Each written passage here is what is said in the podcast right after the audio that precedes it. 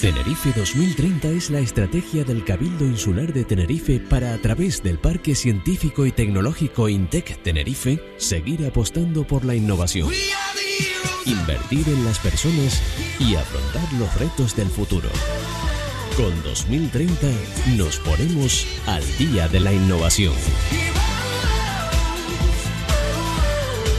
Y hoy queremos seguir avanzando en los contenidos que aborda la Escuela de Innovación del Parque Científico y Tecnológico INTEC Tenerife. Ya nos hemos detenido en aspectos como el liderazgo, la competencia tecnológica. Bueno, pues esta mañana nos ocupamos del emprendimiento colaborativo. Queremos saber en qué consiste esta propuesta inmersa en una cultura empresarial innovadora, en qué se basa, cómo funciona, qué tipo de colaboración o de interacción mantienen los emprendedores que participan en este sistema, en fin. Para esto hemos invitado a Pablo Murga Martínez, graduado en Liderazgo Emprendedor e Innovación por la Universidad de Mondragón. Bienvenido, Pablo, buenos días. Muy buenas, muy buenos días, muchas gracias. Bueno, lo primero que nos gustaría aclarar es qué es el emprendimiento colaborativo, cómo se define. Bueno, eh, de entrada, centrémonos en, lo que es emprender, ¿no? Como, como concepto que no necesariamente o erróneamente muchas veces eh, asociamos directamente a la creación de una empresa o tal, mm. y que ahora está muy de moda. Eh, pero bueno, nosotros entendemos emprender como, como un concepto más amplio y que, implique pues acometer alguna acción siempre y cuando implique pues una especial dificultad, ¿no? entonces, para, para poder hacer esto, el tema de, la colaboración es, indispensable desde el momento en el que, bueno aceptamos el hecho de que para emprender vas, vas a tener que vivir un proceso en el que eh, a medida que vaya transcurriendo todo eh, vas a necesitar diferentes competencias y, diferentes habilidades ¿no? entonces el hecho de, de hacerlo colaborativo de emprender, de acometer estas acciones eh, de forma colaborativa, pues nos permiten, por un lado, aprender de forma mucho más ágil y, por otro, explorar pues las fortalezas y aprovecharnos también de las, de las fortalezas de, los diferentes integrantes del equipo. Bueno, pues enseguida entramos en esa materia. Antes me gustaría saber por qué eh, le parece importante esta competencia a la hora de promover una cultura de la innovación. ¿Qué ventajas tiene? Bueno, eh, tanto tanto de forma interna, eh, me refiero como eh, a la hora a la hora de desarrollar un proyecto o, una acción, tanto de forma interna el equipo que la desarrolle como a nivel colaborativo con, con otros agentes, mm. el bueno es, es esencial, ¿no? hoy en día cada vez vamos encontrándonos con que con bueno el desarrollo de proyectos cada vez son más complejos. Eh, insisto también en que el nivel de, competencias y conocimientos que, hay que aplicar a lo largo de, los diferentes pasos eh, son también mucho más complejos. Entonces, eh, el hecho de intentar emprender en solitario se convierte más en una limitación que, en una virtud, ¿no? Como quizá podíamos pensar hace unos años o tal. Entonces, eh, hoy en día es indispensable, indispensable tener una buena red de contactos, un buen soporte que te pueda ayudar a, aprender, a reaccionar rápido ante los cambios y, bueno, poder trabajar de forma, de forma ágil, ¿no?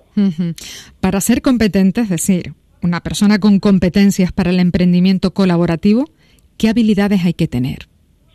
Hombre, eh, te diría que la habilidad de liderar y de ser liderado ambas muy importantes, que muchas veces como le colgamos la estrella a la persona que, lidera, pero es muy importante también saber ser liderado y cuando, cuando bueno, pues eh, eres, eres fuerte en una cosa o en otra. Eh, te diría también que conocer, conocer tus, tus puntos, tus puntos, tus fortalezas y tus debilidades eh, ayuda para, para esto.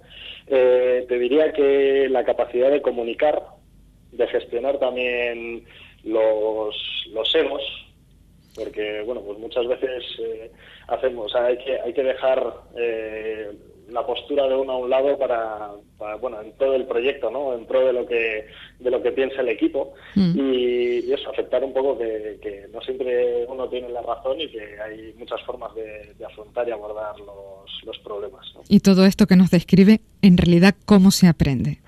Bueno, eh, yo esto, en general, el tema de emprender en general y más eh, siendo colaborativo, yo lo asocio como con, las artes marciales, ¿no?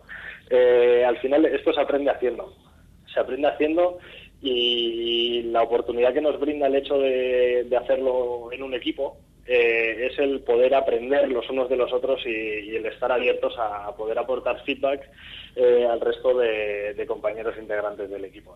Entonces, eh, para mí, o para la, visión que tenemos en torno a esto es muy de hacer para favorecer una serie de reflexiones que permitan también compartir a posteriori. O sea, creemos que es, es muy importante esto, o sea, acción reflexión y, luego y luego esta fase de compartir y crecer eh, conjuntamente. ¿Cómo se armonizan o se equilibran dos conceptos en principio tan distantes como competitividad empresarial y colaboración? Es decir, ¿cómo se puede ser un emprendedor competitivo y a la vez formar parte de una red cooperativa? Bueno, muchas muchas veces eh, el propio hecho de la cooperación es lo que nos va a hacer ser competitivo, ¿no?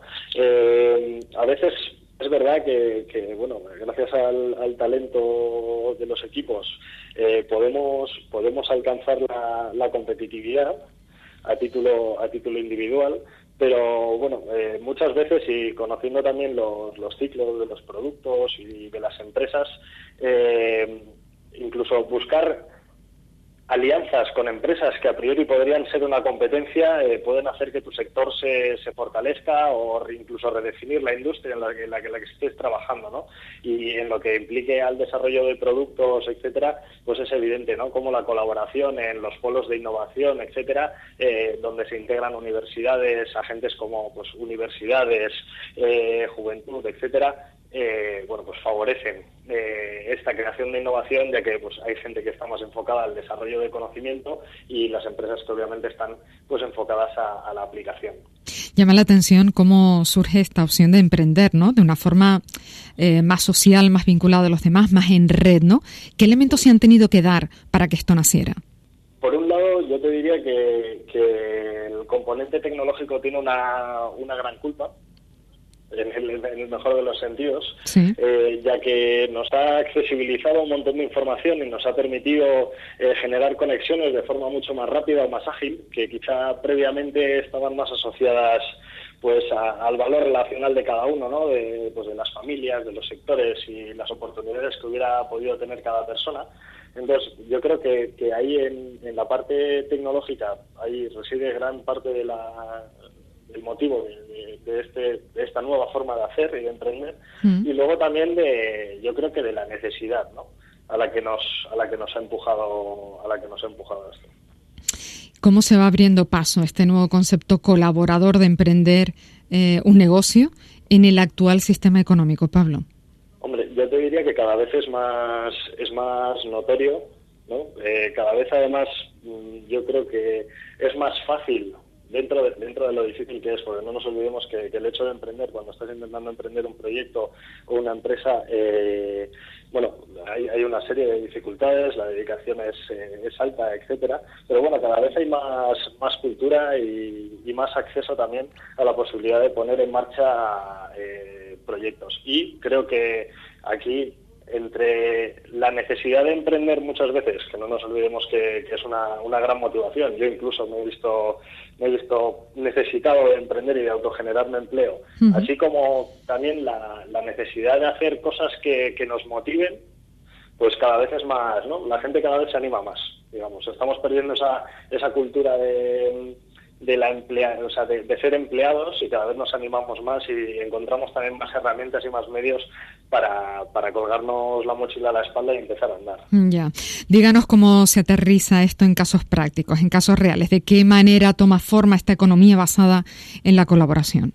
Bueno, aquí, aquí tenemos desde, desde la forma más sencilla eh, a nivel interpersonal, cuando dos amigos de, una pasión, de, una oportunidad que han identificado, eh, pues quizá incluso tomando unas cervezas, se lían la manta a la cabeza y esa idea que, que puedan tener, deciden empezar a llevarla adelante, transformarla en un plan de negocio y buscar una potencial inversión, eh, hoy en día también hay un montón de un montón de movimientos que promueven que promueven la creación de proyectos ya sea desde cero como pueda ser como pueda ser la escuela de innovación incluso mm, o, otros otras muchas iniciativas que, que bueno promuevan esto, la creación de cero o, la integración de proyectos en procesos de aceleración para, para, su lanzamiento y luego a nivel empresarial pues se, se generan todo tipo de sinergias.